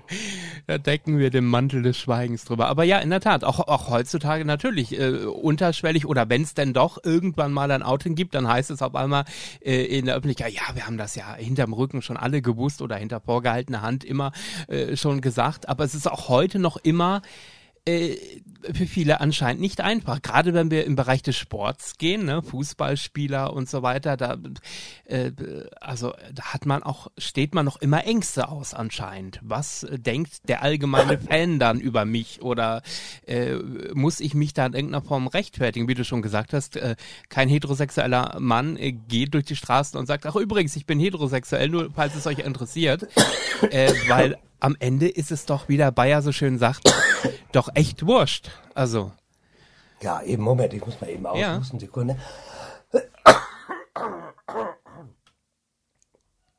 Ja, also im Grunde genommen ist es tatsächlich so, wenn es jetzt so weitergeht, dann wirst du dich irgendwann Angst haben zu sagen, ich bin heterosexuell. Das ähm, so weitergeht. Nein, aber ich glaube, dass diese ganze Sache ist doch sehr mit der Persönlichkeit verbunden. Das hast du ja auch unter heterosexuellen Menschen. Es gibt ja heterosexuelle Menschen, die reden gerne darüber, dass sie Hengst im Bett sind oder Frauen, dass sie ähm, gerne Sex haben. Aber es gibt eben auch heterosexuelle Menschen, die nicht gerne darüber reden. Und ich glaube, so sollten wir es halten. Dass ein, ein schwuler, ich glaube, wenn ein schwuler Fußballer die Einstellung hat, dass er gerne darüber redet, wie er so sexuell tickt, dann äh, kommt das auch authentisch rüber und dann wird er auf die Leute, die ihn dafür hassen, verzichten können. Aber wenn wenn man sich gezwungen fühlt, darüber zu sprechen und sich zu outen oder sich oder geoutet wird, zwanghaft, dann kann das nach hinten losgehen. Auch wenn es, auch wenn es tatsächlich uns nach vorne bringen würde. Also ich, ich glaube, wenn, wenn wir wissen würden, welche Fußballer schwul sind und welche nicht, würde uns das, und wie viele das sind, dann würde uns das grundsätzlich als Gesellschaft nach vorne bringen. Aber das wäre für den einen oder anderen eben auch nicht gut. Es Ja. hat alles zwei ja, Seiten. Das stimmt. Ähm, hast du damals äh, Wehrdienst oder Zivildienst gemacht? Nein, ich brauchte das Gott sei Dank nicht, Okay. denn ich hatte zwei Brüder, die da gewesen sind. Und dann brauchtest du als Dritter nicht hin. Ach, okay. Ah, okay. Ähm, ansonsten hättest du dich wahrscheinlich für den Zivildienst entschieden, wenn du sagst, dass du im Krankenhaus äh, schon äh, tätig warst. Das wäre eventuell ja eine Möglichkeit gewesen, das noch weiter auszuüben, oder? Nein, ich hatte damals meinen Meisterkurs angefangen und habe dann eine Einberufung bekommen. Die haben das ja so gemacht, dass du zur Musterung musstest und du musstest quasi auch mit dem Wissen dahin gehen, dass du nicht brauchst. Okay. Weißt du, so, sonst haben die dich trotzdem einberufen. Und ich wusste das auch erst nicht und habe gedacht, gut, wenn ich jetzt zum Bund muss, dann gehe ich, dann werde ich mich aber verpflichten, zwei Jahre, und werde als Pfleger da arbeiten, Mhm. Okay. als Sanitäter. Okay. Ähm, und äh, wie ging es dann sozusagen los, dass es dich auf die äh, große Bühne geholt hat? Wir haben gerade gesagt, du warst als äh, Friseur dann tätig. Und äh, wie hat es dich auf die, äh, auf die Bühne gezogen? Ich war in, der, in, in einer Schwulenkneipe in Osnabrück bei Theo im Gentleman Club, so hieß das damals. Und da lief eine Travestie-Show von Cabaret Cologne. Wer immer das war. Ich weiß das heute nicht mehr. Und das hat mich so begeistert, dass ich gedacht habe, das mache ich auch. Ich glaube, das, so machen das viele Schwule heute, die sagen, ach, ich ziehe mir einen Fummel an und dann äh, tingle ich so ein bisschen rum. Und so habe ich das auch gemacht. Und ähm, ja, das war mein Einstieg. Ich habe dann gesagt, äh, der Chef, der Theo, der hat dann gesagt, ich glaube, das könntest du auch, mach das doch mal bei mir. Und so habe ich dann äh, meinen ersten Auftritt in der Schulenkneipe gemacht, meinen zweiten Auftritt übrigens im Gemeindehaus der Gemeinde, in der ich so viel gearbeitet habe. Der Pastor war sehr äh, offen und sehr lustig. Der hat, ich habe da eine Silvesterparty gemacht, da hat er mir dieses Gemeindehaus zur Verfügung gestellt und in diesem Gemeindehaus bin ich dann aufgetreten. Das war dann so mein zweiter Auftritt. Und dann ging es so von einer Veranstaltung zur anderen, äh, private Veranstaltungen. Und als die Mauer gefallen ist, bin ich, nee, als ich dann Friseur, also ich war ja Friseur und dann habe ich ein Weller-Seminar gemacht in Hamburg und mit denen sind wir ins Pulverfass gegangen. Okay. Im Pulverfass-Kabarett, dieses Travestie-Kabarett und da habe ich das erste Mal eine richtige Travestie-Show gesehen und da habe ich den dann den Plan verfasst, hier möchte ich irgendwann arbeiten. Dann habe ich mich da beworben und dann ging es los. Wie schnell war dir klar, wenn ich auf der Bühne was mache, wenn ich auch mein eigenes Programm entwickle, ähm, dann äh, definitiv, indem ich offen über alles spreche, indem ich eventuell auch provoziere, indem ich eventuell dafür sorge, dass dem einen oder anderen der Mund erstmal nicht mehr zugeht. War das von Anfang an klar, dass das so ein bisschen das Konzept auf der Bühne sein wird? Naja, also das Konzert, also es war, es war so, dass ich immer mit denen versucht habe, mit den, ähm, ja, wie soll ich sagen, mit dem Bauch auf die Bühne zu gehen. Die ersten Gags, die ich im Pulverfass-Kabarett gemacht habe, waren ausschließlich Sachen, äh, mit denen ich quasi angegriffen wurde. Also äh, zum Beispiel, meine Kollegen haben sich damals, es, jeder hatte sich ja damals die Nase operiert im Pulverfass. Ich fing dann an und alle hatten kleine Nasen. Und das habe ich, hab ich irgendwie nicht gewusst. Und dann dachte ich so, wollte ich das eigentlich nicht? Ich wollte eigentlich nicht an meinem Körper rumschnippeln. Die haben aber alle über meine Nase gelästert. Und dann habe ich äh, gesagt, meine sehr verehrten Damen und Herren, ich bin auf die Bühne und habe gesagt, meine sehr verehrten Damen und Herren, ich bin's. Sie sehen es schon, meine Nase ist schon auf der Bühne. Da ist mein Arsch noch in Osnabrück. Da wissen Sie zumindest, wo ich herkomme. Also so habe ich gearbeitet. Mhm. Und mh, mm, ich habe immer das gemacht, was die Leute nicht erwarten. Aus diesem, aus diesem Gedanken heraus ist eigentlich die Figur entstanden. Weil ich wusste, Travestie, wenn du so Travestie-Shows siehst, 20 Travestie-Künstler nebeneinander, dann kannst du die oft gar nicht auseinanderhalten. Die sind alle sehr heftig geschminkt, die haben alle schöne, schicke Kleider an. Und ich wollte ein Markenzeichen haben. Und das waren eben grüne Lippen oder immer anders sein, lauter sein, schriller sein. Ähm, und so ist dieses Konzept eigentlich entstanden. Ich habe irgendwann gesagt, ich möchte der erste Travestiekünstler sein mit Bart im Abendkleid. Und das war ich auch. Ich bin nämlich Conchita Wurst before Conchita Wurst. Lang, long before Conchita Wurst. Die einzig wahre Conchita Wurst, genau. Ja. ähm, hast du damals, äh, Anfang der 90er, als es auch losging im NDR-Fernsehen mit dem Schmidt-Theater äh, und den Live-Shows, die im Fernsehen übertragen wurden, ähm, hast du das, hast du das direkt verfolgt? Und, und wie kam es dann irgendwann eigentlich dazu, dass du selber dort deine Programme präsentiert hast, also später dann äh, im Schmidt-Theater? Also der, ich habe das natürlich bewundert und ich weiß, als ich nach Hamburg kam, habe ich vom, am Schmidt-Theater vor der Tür gestanden und kam nicht mehr rein, als die legendäre Tresenshow noch lief. Das war ja früher, gab es ja da ja eine Tresenshow, da stand Tim Fischer auf dem Tresen und Marlene Jaschke auf dem Tresen, vorne noch.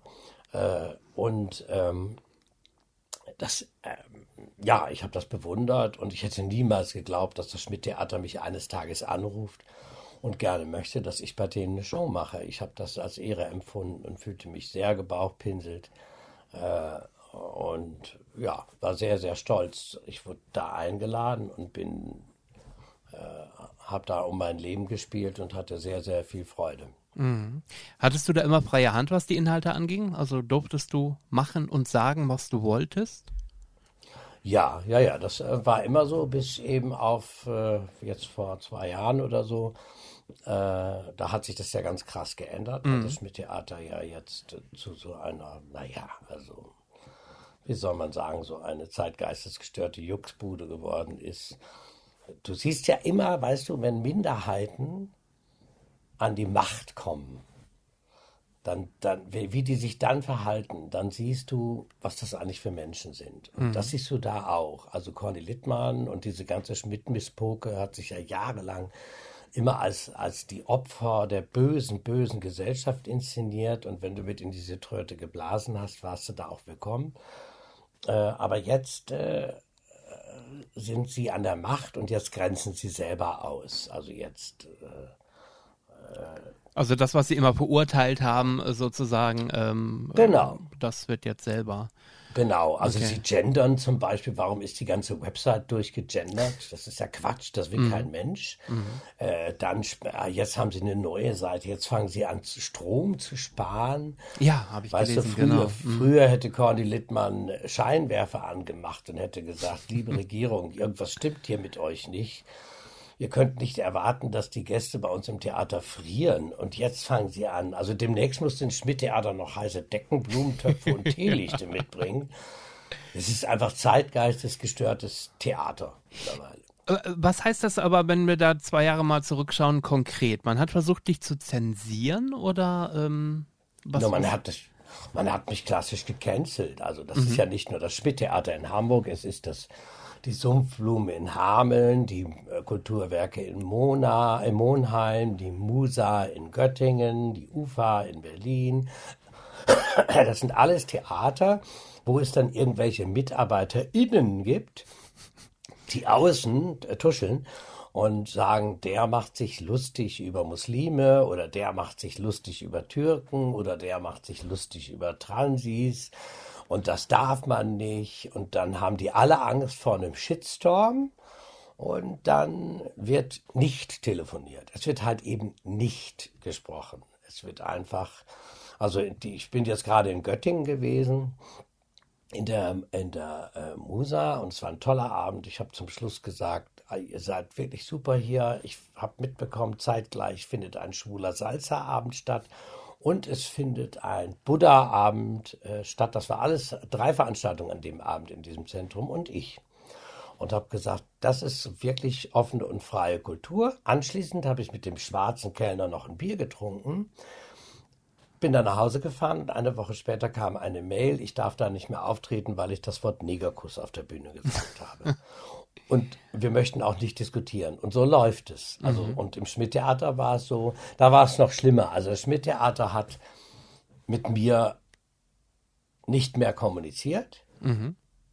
Drei Monate lang nicht mehr kommuniziert, aber hinter meinem Rücken mit meinen Kollegen Caroline Fortenbacher und äh, äh, Henning Mertens, also mit diesen Leuten hat er, haben die gesprochen und haben denen erzählt, denen abgeraten von einer Zusammenarbeit mit mir, weil ich ja Sachen sage auf der Bühne, die man nicht sagen darf.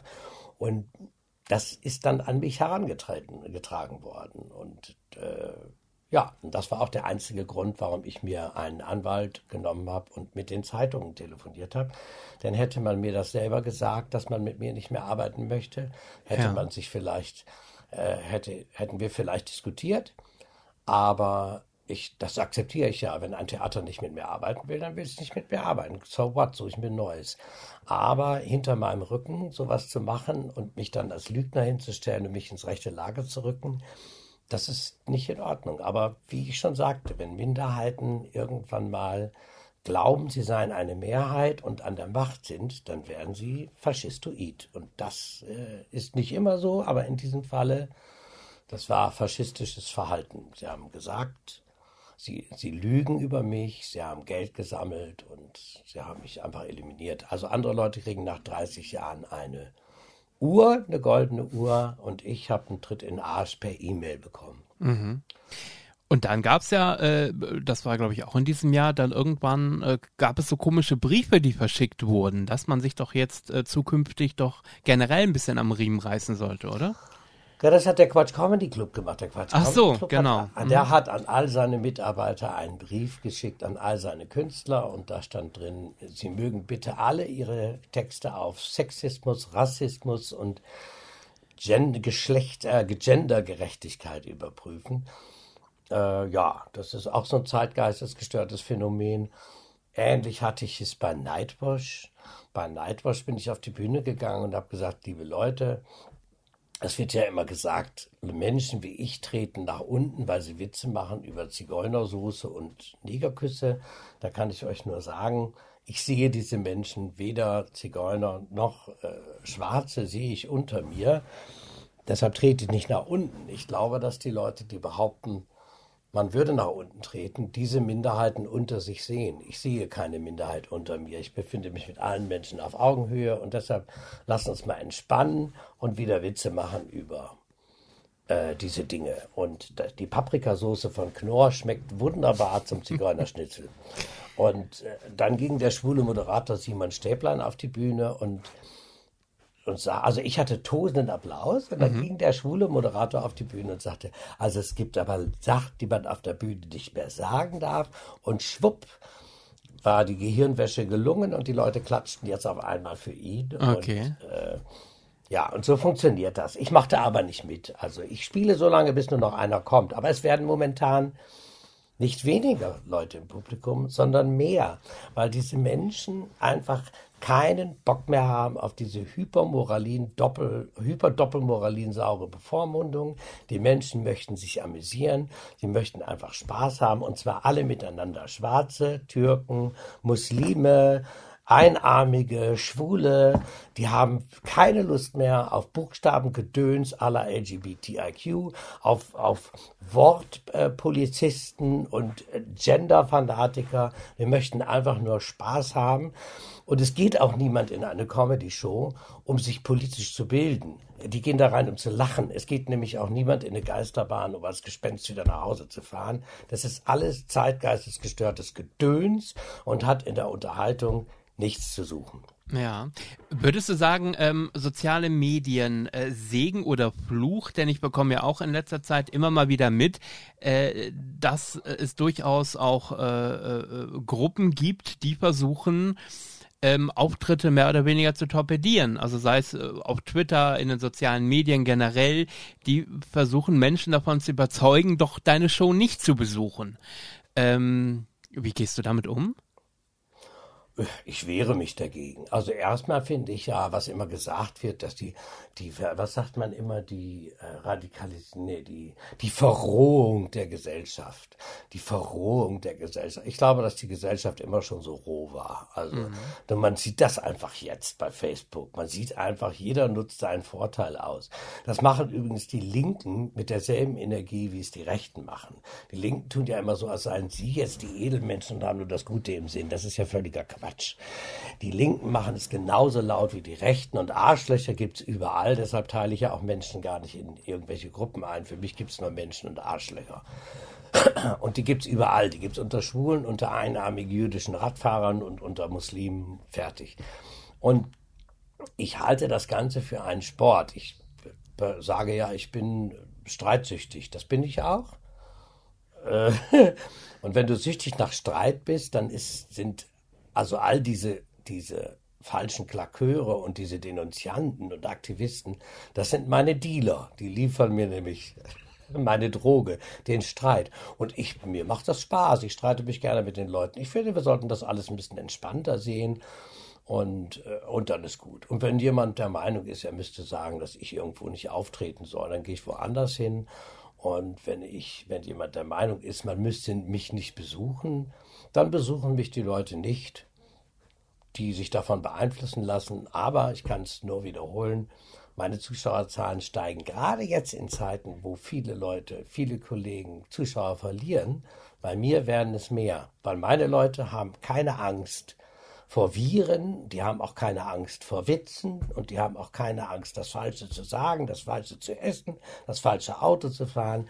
Mein Publikum ist bunt und vielfältig und zwar so, wie sich die Leute, die immer von Buntheit und Vielfalt predigen, wie die Leute sich das vorstellen, weil diese Leute sagen ja, eine bunt, viel, bunte, vielfältige Welt ist klimaneutral, fährt kein Auto, nur noch Lastenrad und weiß genau, was sie sagen sollen. Das ist nicht bunt und vielfältig. Meine Zuschauer sind bunt und vielfältig. Die lachen über alles, haben Spaß, sagen, was sie wollen, essen, was sie wollen, fahren das Auto, was sie wollen. Und das tun sie umsichtig und verantwortungsvoll. Besteht da eigentlich auch die Gefahr, wenn du sagst, es, es wird aktuell auch wieder mehr an Publikum und an Zuspruch, besteht auch die Gefahr, dass man sich durchaus auch fragwürdige Gruppierungen mit ins Publikum holt? Was sind denn fragwürdige Gruppierungen? Naja, die zum Beispiel ähm, äh, wirklich am rechten Rand fischen und sagen, na gut, du sagst Dinge, äh, die du, die, die sie selber öffentlich gar nicht mehr sagen dürfen und hier bekommen sie eine Show geboten, wo das alles nochmal so nach dem Motto, man wird es doch wohl nochmal sagen dürfen. Ähm, also ja, habe ich mich gerade gefragt, ob das eventuell auch ähm, Menschen anzieht, die äh, aus einem bestimmten Grund in deine Show gehen?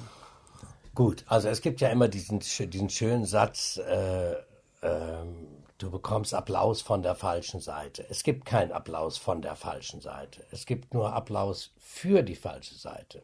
Das gibt es. Applaus für die falsche Seite gibt es und der ist nicht in Ordnung. Applaus von der falschen Seite gibt es nicht. Ich mhm. weiß nicht, wer bei mir im Publikum sitzt. Ich kann dir nur sagen, dass mir Gesinnungsapplaus keinen Spaß macht. Das gilt aber für mich als Entertainer immer. Das heißt, wenn ich auf einen Veganer-Kongress gehe, mache ich einfach keine, nicht dauernd Witze über Fleischesser, weil es wäre mir einfach langweilig. Wenn ich bei Einbeinigen auftrete, dauernd Witze zu machen über Zweieinbeinige, wird es mich auch nerven. Und wenn ich merke im Publikum, dass die Leute bei Witzen über Muslime auffallend abgehen, dann ändere ich das Thema. Mhm. Ich, ich sorge einfach dafür, dass meine Abende in alle Richtungen schießen und wer da reingeht, das kann ich letzten Endes überhaupt nicht äh, überprüfen. Wenn auf dem linken Parteitag mit mal 22 Millionen Menschen im Publikum sitzen, die sich alle im gleichen Geschlecht äh, fühlen oder im anderen oder das können die auch nicht beeinflussen. Äh, ja, so what? Mhm. Also äh, muss ich ganz ehrlich sagen, das ist äh, immer schon mein Gesetz gewesen.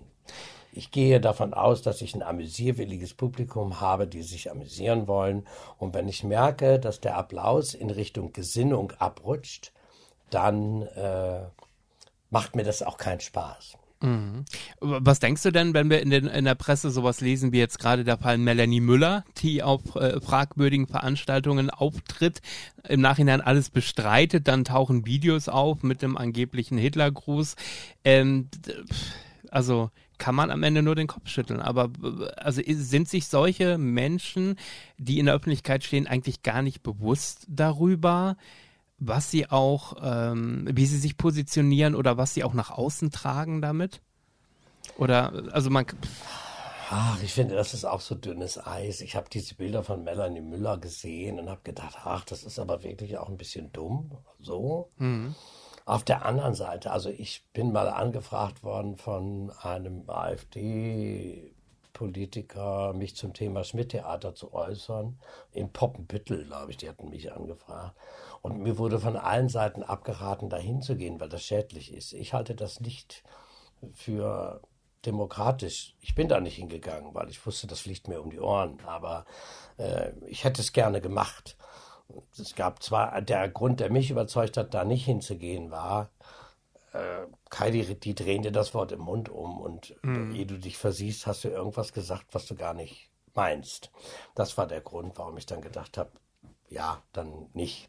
Ähm, aber guck mal, das, das Gedöns um Nena jetzt zum Beispiel. Mhm die ist ja jetzt auf dieser Schlagershow aufgetreten und ich bin sofort, bin ich zu Twitter und sofort ging es, warum gibt man der Frau noch eine Plattform? Die ist Querdenker und ach, ich weiß nicht. Also wenn jetzt jemand auf dem, auf dem Reichsbürgerkongress auftritt, dann würde ich ja sagen, na ja, ist seine Sache, aber ich würde nicht hingehen. Aber dieses dauernde, ich muss da ein Vorbild sein oder also bitte, also wo war Wovereit denn ein Vorbild im Flughafen bauen? Also wo ist denn unser Bundeskanzler ein Vorbild in Cum-Ex? Ja. Also wo fängt das da an und wo hört das auf? Ich finde, man sollte sich ein bisschen entspannen, weil die Verantwortung der meisten Leute, die im öffentlichen Leben stehen, hört übrigens in deren Portemonnaie auf. Das ist sehr oft so. Mhm. Also darum, ich bin da zwiegespannt. Ich will jetzt nicht sagen, aber darf man den, den Menschen trotzdem weiterhin auch äh, in den Medien eine Plattform geben? Also sollten auch ein Xavier Neide oder Michael Wendler noch stattfinden in den Medien? Natürlich, wenn die Leute den sehen wollen. Die, die Leute, es geht doch sonst auch nur um Einschaltquoten. Also mhm. bitte ich dich. Warum sollen die denn da nicht auftreten? Und ich meine, ich muss dir ehrlich sagen, Also was wäre denn Nina? Nina Hagen hat gesungen, ja, in der Sowjetunion, da zeigten sich die UFOs schon, die Genossen planen Weltvereinigung. Die würde heute abgeführt als Verschwörungstheoretikerin. Mhm. Äh, Patti Smith hat gesungen, Pissing in the River, Watching it Rise.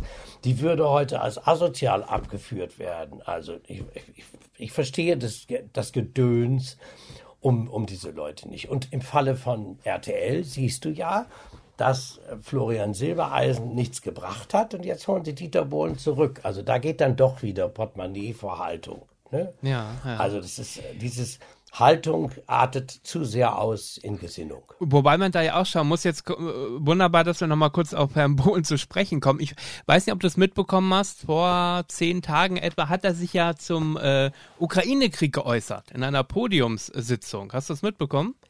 Ich habe nur am Rande davon gelesen. Genau, ich habe nämlich diesen O-Ton gerade da. Lass uns den mal kurz anhören und dann würde ich mal gerne wissen, was du dazu sagst. Also, ihr könnt mich ruhig ausbuhen, ja, aber wenn, wenn die diese Sanktionen zum Beispiel nicht gemacht hätten, und man hätte sich vernünftig an einen Tisch gesetzt, ja, dann bräuchten die Leute sich jetzt nicht diese ganzen Firlefanz machen. Ja, die Leute, jetzt müssen wir frieren, jetzt müssen wir dies und das. Das ist doch alles Scheiße von, von, aus meiner Sicht. Ja, man kann das jetzt sehen, okay, mit dem Krieg in der Ukraine, man kann das immer alles verpacken. Aber ich meine, alles, was da so passiert und dass Russland jetzt für viel, viel mehr Geld äh, Gas nach Asien verkauft. Und das ist, ich meine, das verstehe ich alles nicht mehr. Ja. Ja, äh, heißt es am Ende, Schuster, bleib bei deinen Leisten? also, hm. Ja, also so nach dem Motto, Bohlen macht DSDS, aber äußere dich nicht zur Weltpolitik? Weil nee, irgendwie. Warum? Er hat ja gesagt, meiner Meinung nach. Mhm. Und ich denke, es darf jeder seine Meinung sagen. Jeder kann doch seine Meinung sagen. Okay. Ja. Und ich, ich, ich muss dir ganz ehrlich sagen, ich weiß ja nicht, wie es ist. Ich, ich habe da keine Ahnung. Ich weiß nicht, ob die Russen jetzt mehr Geld verdienen, dadurch, dass wir Sanktionen machen. Ich, also was ich für tatsächlich utopisch halte, ist, sich mit Putin an einen Tisch zu setzen und mit ihm zu sprechen. Das halte ich, das, das hat nie funktioniert und das wird auch nicht funktionieren. Ob unsere Sanktionen den Deutschen, ich würde vom Gefühl her, obwohl ich keine Ahnung davon habe, würde ich auch sagen, ich glaube, das bringt nichts, dass wir unsere, es wird ja auch, werden ja immer unsere moralischen Werte ins Feld gefüg, äh, geführt und, und deshalb müssen wir das machen. Da sind wir wieder beim voll verschleierten Gesicht zeigen und, äh, und beim Zeichen setzen, da sind wir ja Weltmeister drin. Also ich, ich kann das nicht sagen. Ich weiß nicht, ob das jetzt besser wäre oder ob es nicht besser wäre. Aber ich glaube, dass Herr Bohlen das sagen darf und äh, dass er das auch sagen dürfen muss, wenn das seine Meinung ist. Ich finde bei diesen ganzen, äh, bei dieser ganzen Frage nach Energie, Gas, Löchern in äh, äh Leitungen und äh, teurer werdenden Gasrechnungen, man sollte auch mal, wie ich vorhin schon sagte, zurückblicken und vielleicht mal sagen, halt, stopp, wir machen da was falsch und vor allen Dingen, wir haben etwas falsch gemacht. Denn unsere komplette Energieversorgung abzuschalten, ohne die Erneuerbaren da zu haben, wo wir sie hoffentlich dann irgendwann mal haben müssen äh, und haben werden, war einfach, das war einfach ein Fehler. Und auch hier stellt sich wieder die Frage nach der Verantwortlichkeit. Wenn unsere Uckermark und Uckermarksche Abrissbirne heute sagt, ich muss mich für nichts entschuldigen, nein, muss sie nicht.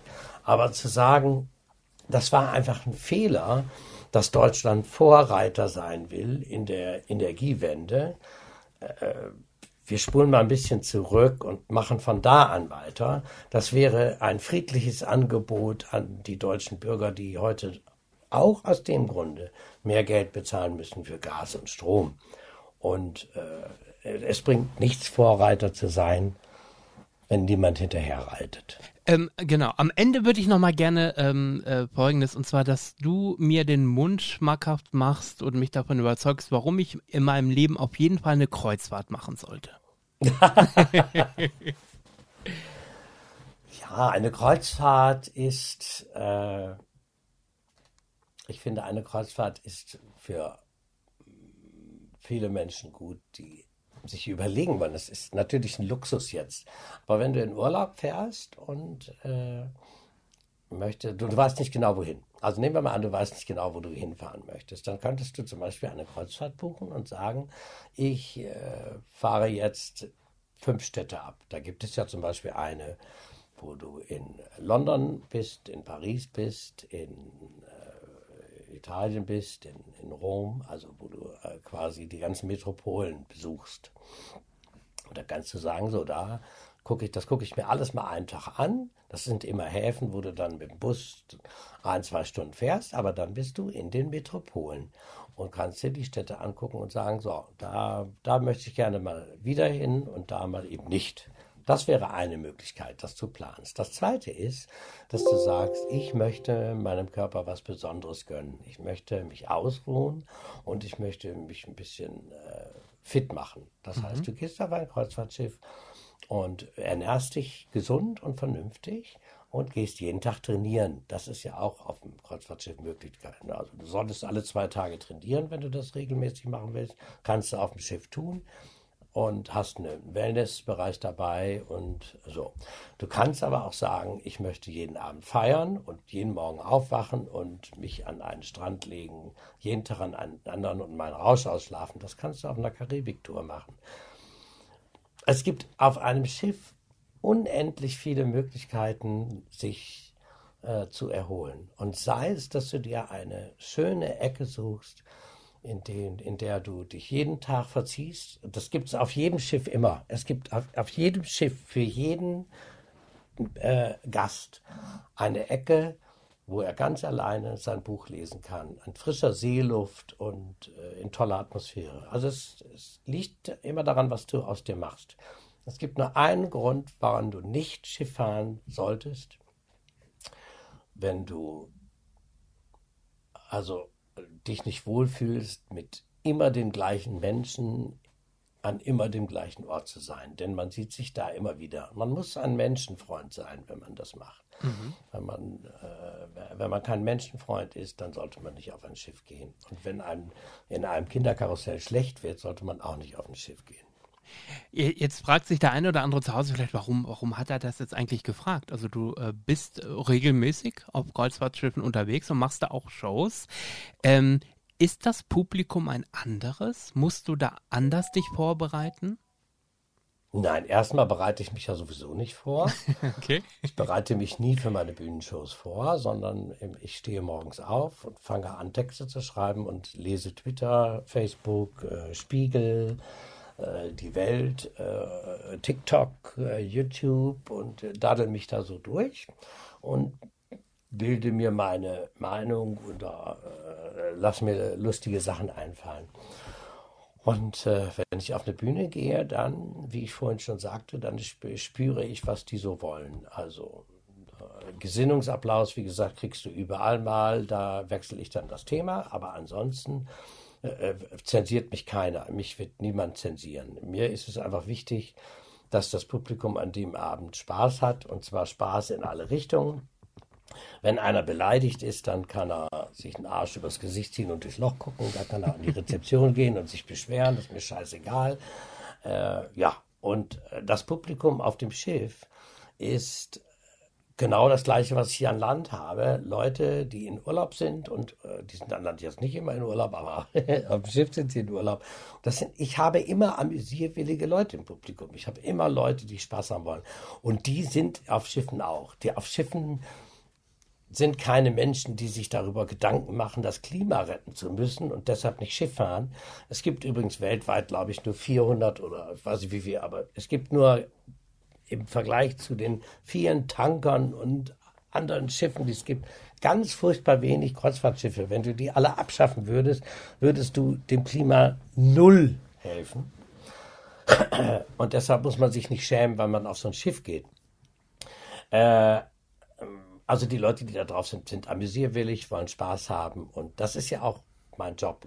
Ich nehme die, mein Publikum immer an die Hand, eben weil ich kein Konzept habe, gehe ich auf die Bühne, nehme sie an die Hand und die meisten gehen mit mir mit und feiern eine Party. Wir machen dann so zwei Stunden Dauerpolonaise durch tolle Lieder und äh, tolle Geschichten, flache Witze, äh, Randgruppenbeleidigung. Äh, und zum Schluss gehen alle nach Hause und sagen, Mensch, lange nicht mehr so gelacht und manchmal auch lange nicht mehr so geweint, denn ich singe auch sehr gerne mal ein sehr trauriges Lied. Und dann ist gut. Und wer sich dann haben wir immer eine Meldemuschi dabei, die geht dann an die Rezeption und dann sagt die, Das ich könnt ihr aber nicht nicht machen. mehr. Ja. Genau, genau, was Sie da haben. Und das hat mal irgendeine Frau an AIDA geschrieben. Jetzt bin ich schon das zweite Mal auf dem Schiff und der ist jetzt wieder da. Ich möchte den nicht mehr sehen. Und das haben die mir aber weitergeleitet. Ja. Und dann bin ich abends auf die Bühne und habe gesagt, liebe Meldemuschi, Sie sind ja jetzt wieder hier an Bord. Ich gebe Ihnen einen Tipp, drucken Sie doch mal einen Tourplan aus, da stehen die nächsten fünf Reisen drauf und dann buchen Sie einfach ein Schiff, auf dem ich nicht bin. Und da sind Sie dann sicher. Publikum vergisst ja immer eins. Publikum vergisst immer, die können sich aussuchen, wo sie hingehen. Ich kann mir aber nicht aussuchen, wer da sitzt. Und jeder, der sich beschwert, sollte sich mal überlegen, wie es umgekehrt wäre. Dann würde ich nämlich rausgehen und sagen, ich würde erstmal eliminieren, du und du und du gehst mal jetzt raus, sonst fange ich gar nicht erst an. Weil das Publikum vergisst nämlich auch, dass sie nicht nur mich sehen, ich sehe die auch. Und die haben einen ganz großen Vorteil, die sehen nur einen Verstörten. Ich sehe manchmal Hunderte. Ja, ja, das stimmt. Wunderbar. Ich danke dir ganz herzlich für diese wirklich sehr kurzweilige Stunde, äh, die wir miteinander verbracht haben, für offene Worte, für die du ja bekannt bist äh, und äh, das hier auch wieder ähm, wunderbar unter Beweis gestellt hast. Ähm, ich möchte gerne am Ende äh, dir 30 Sekunden geben und dass du einmal, wenn du da draußen den Leuten irgendwas zu sagen hast, dann lass es jetzt raus, egal was es ist. Ich danke dir an dieser Stelle schon, wünsche dir alles Gute. Es geht ja jetzt wieder auf die nächste Schiffsreise. Ähm, ich wünsche dir viel Erfolg. Ich wünsche dir äh, noch mehr Fans, noch mehr Bewunderer und dass du niemals eines verlernst, nämlich immer offen zu sagen, was du denkst und was du fühlst. Und äh, jetzt gerne die 30 Sekunden an die Menschen da draußen. Von diesen 30 Sekunden verschwende ich gerne erstmal zwei Sekunden mit einem großen Dankeschön an dich. Ja, und den Leuten draußen, das soll ich denen, was soll ich denen sagen? Ich möchte meinem Publikum ja nichts mitgeben und ich möchte auch mein Publikum nicht entführen. Äh, ich möchte einfach nur, dass die Leute kommen und sich amüsieren. Und ich glaube, das müssen die nicht nur bei mir, das sollen die im Leben tun. Die sollen morgens aufstehen und sich darüber Gedanken machen, wie schön das Leben ist. Sie sollen achtsam umgehen mit sich, mit den Energien und mit anderen Menschen. Aber ohne Humor funktioniert das nicht und deshalb lacht über euch, lacht. Jeder soll über jeden lachen können und Spaß haben, denn ich glaube, wenn wir über uns alle gegenseitig lachen, dann haben wir viel mehr davon, als wenn wir dauernd im anderen den Feind suchen, jedem gegenüber misstrauisch sind und immer meinen, wir seien moralisch der Bessere und wir wären achtsamer als andere. Das ist völliger Quatsch. Wir sind alle auf einem Planeten. Wie sagte Lotti Huber schon, die ganze Welt ist nur ein Arsch und wir sind seine Fürze. Nehmt euch nicht so wichtig, habt Spaß und äh, ja, äh, pupst mehr Blumen. Vielen Dank, Kay Ray. ich danke, ganz herzlichen Dank. Ja, dann Einordnung, ne? Ja, äh, erstmal, äh, es war wieder eine, eine äh, glaube ich, ganz schmissige Stunde, äh, die, die recht kurzweilig war. Und jetzt ist natürlich meine Frage an dich. Ähm, ähm, ich habe natürlich erste Eindrücke. Wie sind deine Eindrücke? Hast du das Gefühl, wir konnten offen und ehrlich über alles sprechen? Und ja, ja, vor, also vor allem das erste, was mir aufgefallen ist, und da gab's, da hagelte es ja auch Kritik äh, äh, bezüglich der technischen Qualität äh, bei, äh, bei, bei Marin Gilzer. Nochmal ganz, ganz kurz dazu, es ist schon ein bisschen her mittlerweile, aber ja, äh, das haben wir einfach zu dem Zeitpunkt nie besser hingekriegt und ähm, dann lief uns auch die Zeit davon, deswegen wollten wir es unbedingt machen und wir sind ja Inhalt leider geht vor, vor äh, Inhalt geht nicht leider vor äh, äh, äh, Technik, aber wir ja. verstehen es natürlich, dass das, äh, dass das nicht in der Qualität ist, wie wir es gewohnt haben. Ganz anders jetzt bei äh, Ray. Ähm, das war ja, äh, man, man meinte ja, ihr saßt nebeneinander. Genau, obwohl ich mal sagen Und- muss, die ersten Minuten hatten wir so ein leichtes Knacksen. Das ist dem einen Ja, oder anderen vielleicht. Bitte was? Wer war das denn die ganze Zeit? Dieses, dieses Äh, äh, das war äh, so, dass er sein äh, Mikrokabel so eine Art Wackelkontakt äh, irgendwie Ah, hatte. Und ja, so. das ist uns dann irgendwann aufgefallen. Ich glaube allerdings, dass wir das innerhalb von zehn Minuten dann auch gerichtet hatten. Aber Ja, so 20 Minuten hat Okay. gedauert. Ich habe nämlich auch drauf geguckt und dachte mir, wann hört denn? Geht das jetzt das ganze Gespräch so? ja, ja, genau. Aber tatinhaltlich, und jetzt sind wir wieder beim Thema, Mhm. ähm, also keinen Abbruch, ja, also deswegen alles, alles gut.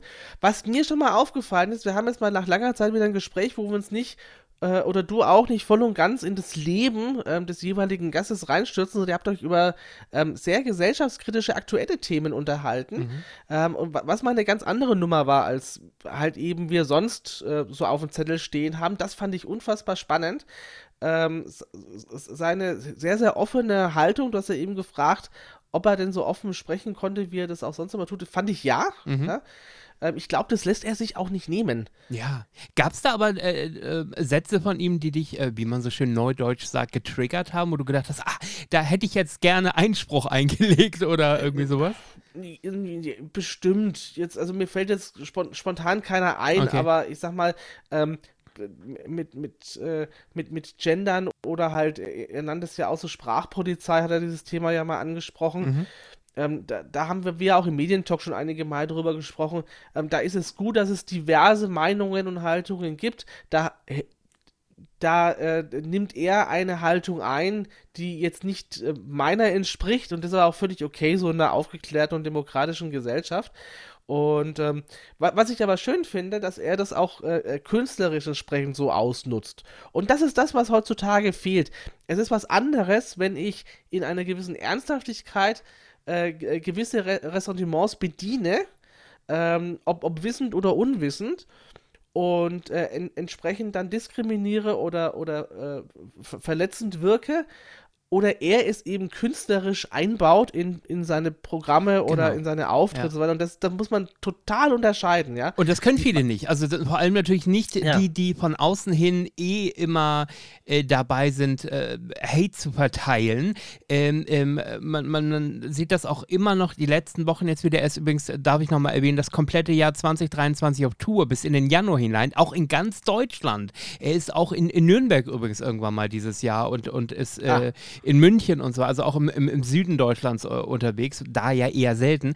Ähm, und wenn man sich so seine Facebook-Kommentare äh, durchliest oder, oder wenn, wenn irgendeine Zeitung über die Tour berichtet und sich die Kommentare so durchliest, der, der Leserinnen und Leser, äh, da habe ich das Gefühl, die können einfach oftmals Kunstfigur und Mensch nicht voneinander unterscheiden. Das ist wie, als wenn du die Lindenstraße hast und Mutter Beimer läuft äh, in den Edeka, dass du nicht weißt, dass es Marie-Louise Marian, sondern äh, Guten Morgen, ähm, Frau Beimer. ist. ja. Na, aber du weißt, was ich damit meine. Also äh, äh, im übertragenen Sinne fällt es dem Menschen einfach irgendwie schwierig, Kunstfigur und realen Menschen voneinander zu trennen.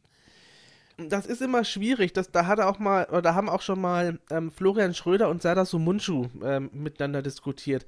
Ab wann ist äh, zum Beispiel jemand wie Serdar Sumuncu eine Kunstfigur und wann äh, ist, ist er halt der, der Privatmann oder die, die Privatpersönlichkeit Serdar Sumuncu, ja? Ähm, das ist, glaube ich, für einen Kabarettisten immer eine sehr, sehr ähm, schwierige Gratwanderung ähm, weil er natürlich künstlerisch unterwegs ist und auf der anderen Seite natürlich, äh, wenn, wenn ich mich im ähm, äh, in, in politischem Kabarett mich bewege oder gesellschaftskritischem Kabarett bewege, ähm, natürlich da äh, also ma- man nicht aus der eigenen Meinung herauskommt. Ja, also du natürlich, wenn auch äh, ähm, ähm, Dieter Nuhr auf der Bühne steht, dann ist er nicht nur Dieter Nuhr als, äh, als Kunstfigur, sondern er ist auch der Dieter Nuhr Privatperson. Ich bin, bin davon überzeugt, dass genau das, was er auf der Bühne sagt, auch seine private Meinung und Haltung ist. Also ist es für einen Kabarettisten immer sehr schwer. Aber kann man das generell immer von jedem sagen? Doch eher nicht. Also äh, im Falle von Kay Ray würde ich am Ende noch sagen, äh, wenn er auf der Bühne steht, dann äh, ist er geschminkt. Äh, Sehr, sehr, sehr stark geschminkt, hat seine, seine wiedererkennbare Frisur. Wenn du ihn als Privatmenschen siehst, äh, erkennt man ihn so teilweise gar nicht, weil das äh, so, so überspitzt auf der Genau. Bühne ist. Da könnte man sagen, okay, wenn er so in Anführungszeichen maskiert unterwegs ist, dann ist es die Kunstfigur, in der er aus der heraus agiert und ansonsten ist er der Privatmensch. Definitiv. Aber Definitiv. ja, Ist zum Beispiel Gerd Dudenhöfer auch so ein, äh, so, ein, so ein klassischer Fall. Gerd Dudenhöfer, der ja eigentlich immer als Heinz Becker auftritt. Und Heinz Becker ist natürlich nicht Gerd Dudenhöfer. Ne, weil Hei- Hei- Heinz Becker hat auch so eine gewisse, schon auch in der Serie, eine gewisse rassistische Ader zum Beispiel. Äh, und dann kann er natürlich als Figur Heinz Becker anders auftreten und, und auch anders erzählen und auch teilweise Begrifflichkeiten in den Mund nehmen, weil das hier dann quasi der, der Stammtischbesucher Ja, Heinz Becker genau. ist, ja. Äh, und, und nicht der Kabarettist äh, Gerd Dudenhöfer, der da gerade auf der Bühne steht. Also hat er gut gemacht. Oder wie, wie, wie damals, nicht. ja, wie, wie damals auch bei ein, ein Herz und eine Seele ja auch, äh, Ja. Wo, wo, wo, wo der Schubert äh, ja ebenfalls, sag ich mal, der populistische, äh, rechts angehauchte äh, war und, und das natürlich nichts mit der, mit, der, mit der Privatperson zu tun hatte, aber auch da er große Probleme hatte, weil auf der Straße angesprochen wurde vom Bürger als, was bist du eigentlich für eine Nazisau oder irgendwie so. Ja, aber Das- ich meine, das ist, das ist das Laster, wenn man auf der einen Seite ist natürlich, ähm, ähm, trä trägt ihn der Erfolg oder Mhm. trug ihn den, der, der Erfolg und das ist halt eben bei vielen äh, Kabarettisten oder, oder Schauspielern so. Und auf der anderen Seite haftet dann das Laster an ihm, wenn, wenn man dann eben mit einer bestimmten Figur erfolgreich ist, dass man stark identifiziert wird damit, ja. Wo, womit ich mit Kay Ray übrigens überhaupt nicht übereinstimme, ist ähm, die Vorzüge einer Kreuzfahrt. Aber vielleicht bist du auch noch nicht im richtigen Alter. Also, Nee, das hat damit nichts zu tun. Ich, äh, wenn man sich mittlerweile einfach so ein bisschen äh, be beschäftigt damit, kann man eigentlich äh, Kreuzfahrtschiffe oder äh, die, die Kreuzfahrtbranche nicht guten Gewissens unterstützen. Ach, jetzt kommt er. Ja, ja, ja. Ach. Aber auf der anderen Seite ähm, zu sagen, ich habe sozusagen in der äh, oder während der Corona-Pandemie das für mich entdeckt, dass ich sozusagen meine Auftritte dort äh, machen kann. Ich werde gebucht und habe gleichzeitig noch einen Gratisurlaub mit dabei. Kann man jetzt auch Ja. nicht als verwerflich ansehen, oder? Nur ich sage auch nicht, dass ich Ja. das ist verwerflich an sich. Ich kann nur diese Ansicht nicht teilen, eben Mhm. die Kreuzfahrtbranche zu unterstützen. Lass mich am Ende noch fragen, wie hast du das empfunden, als er darüber erzählt hat, äh, wie man von Arbeitgeberseite mit ihm umgeht und äh, dass er politisch Unkorrektes von sich gibt, sei es im Schmidt-Theater, wo es zu einem großen Skandelchen kam, aber auch der Quatsch Comedy Club, wo ein Thomas Hermanns äh, Briefchen rausgeschickt hat, so nach dem Motto, wir möchten zukünftig bitte, dass ihr eure Texte so weit überarbeitet, dass gewisse Dinge einfach nicht mehr vorkommen. Ähm, Ja, das ist, äh, da, da, also, da, da muss ich wirklich sagen, da bin ich hin und her gerissen, ne? weil da kann man beide Seiten natürlich vertreten. Ich kann natürlich als Thomas Hermanns zum Beispiel, der, na, der, der Schirmherr des Quatsch Comedy Clubs, kann ich natürlich sagen, genauso wie der Hausherr eines Hotels oder sonst wer, ähm, ich, möchte eine äh, gewisse Etikette äh, haben in, in, in, meinen, in den Programmen, ähm, die, die ich ha- halt eben in den Quatsch Comedy Club einlade, ja.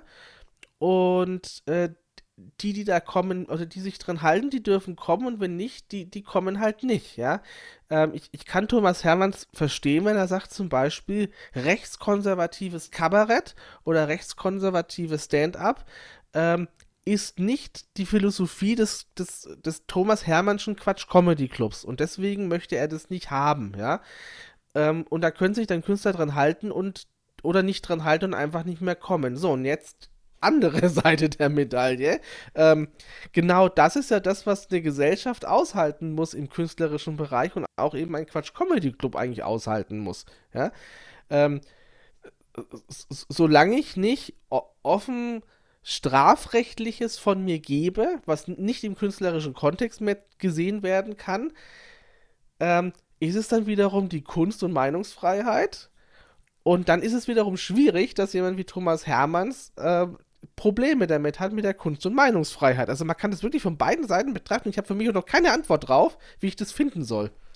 Äh, äh, kann man aber denn nicht zumindest sagen, es wirkt ein bisschen scheinheilig, das aber jahrelang äh, zu akzeptieren und zu dulden und erst als gerade in Zeiten, wo wir das Thema Gendern und Political Correctness äh, in den, sagen wir mal, seit Corona-Beginn mehr zum Thema gemacht haben, dass man da anfängt, ein bisschen einzuknicken und die Kommentare der äh, Zuschauer, des Publikums zu sehr an sich ranlässt, wenn es einem doch Jahre vorher, ich sag mal ein bisschen überspitzt, egal war?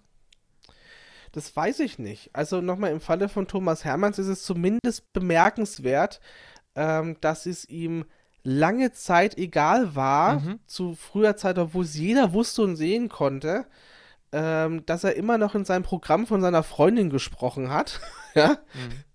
Äh, w- wenn man sich die früheren Staffeln vom, vom Quatsch Comedy Club ansieht, dann kommt das immer mal wieder so zur Sprache. Und da ist sicherlich äh, äh, im Rahmen des Programms äh, nicht seine platonische Freundin gemeint gewesen. ähm, das heißt, sich, sich selber, auch, naja, vielleicht legte er diese Maßstäbe an sich selber und cancelte sich selber schon in der Vergangenheit. Deswegen hat er jetzt kein Problem mehr damit, äh, dass das andere auch tun müssen. Weiß ich nicht, ja, möchte ich jetzt da gar nichts unterstellen. Aber scheinheilig ist es nicht. Wie gesagt, es ist, ähm, er hat das Ganze aufgebaut. Die, die Betreiber und Intendanten von, von, von den äh, Varietés und Kabaretts ähm, sind dann einer gewissen Verantwortung und müssen dann am Ende entscheiden, ob das, äh, ob das äh, möglicherweise Publikums, äh, also äh, ja, äh, dass das, äh, das Publikum verschrecken könnte oder, oder das Publikum sich abwenden könnte, ist deren Verantwortung, nicht die des Künstlers. Also müssen die dann Machtwort sprechen dürfen. Ob sie es aber auch wirklich dann tun, das ist halt, ja, das ist halt halt Haltung zeigen, ja, sagen, pass auf, wir unterwerfen uns natürlich dem nicht, weil das ist, was wir hier machen, ist Kunst und, und Satire und Kabarett und da müssen diverse Dinge erlaubt sein. Das muss eine aufgeklärte Gesellschaft aushalten. Wie gesagt, das kann man von beiden Seiten irgendwie betrachten und für richtig empfinden. Ich habe heute ein bisschen den Weg geebnet in Richtung, lass uns doch mal wieder ein bisschen provokanter werden. Ich glaube, der Einstieg ist heute ganz gut gelungen. Äh, mhm. beim nächsten Mal ist es eher der Name des Gastes, der durchaus für Provokation sorgt, weil es durchaus Menschen gibt, die sagen, dem darfst du eigentlich gar keine Plattform äh, geben, weil ähnlich wie im Falle Max Schradin, den wir in einer der, der ersten Folgen begrüßt haben, äh, durchaus eine mediale Vergangenheit hat, wo man hinterfragen muss, ähm, kannst du das moralisch mit dir vereinbaren? Also nicht du, Alex, sondern der Künstler. Ähm, und äh, ich habe im Vorfeld, als ich gesagt habe, ähm, Oh, es klingelt hier übrigens an der Tür, wenn man es im Hintergrund hört. Sehr schön.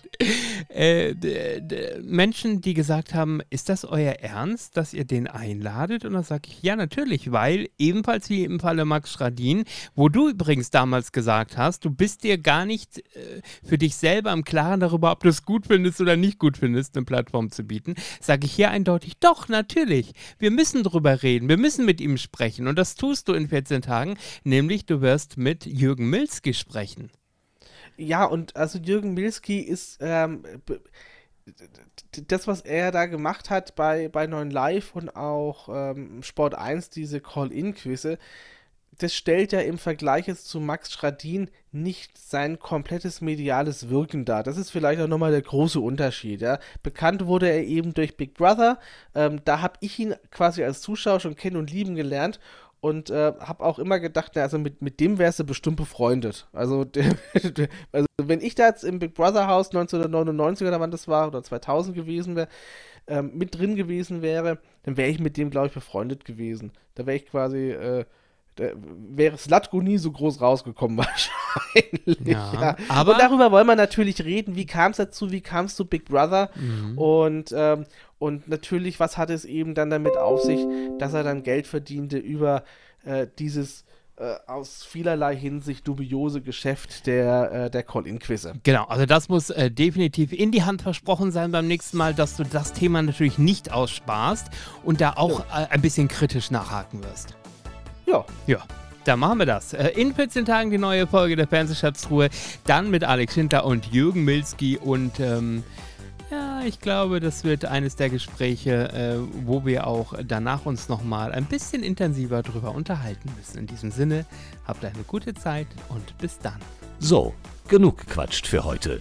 Denn nun geht es aus dem Retrokosmos wieder zurück in die Gegenwart. Aber die Fernsehschatztruhe kehrt zurück. Selbe Stelle, selbe Welle. Die Fernsehschatztruhe. Zu hören auf allen gängigen Podcast-Portalen wie Amazon Music, Audio Now Spotify und Apple Music. Alle Folgen immer griffbereit auf unserem YouTube-Channel und auf unserer Homepage www.fernsehschatztruhe.de. Bis bald.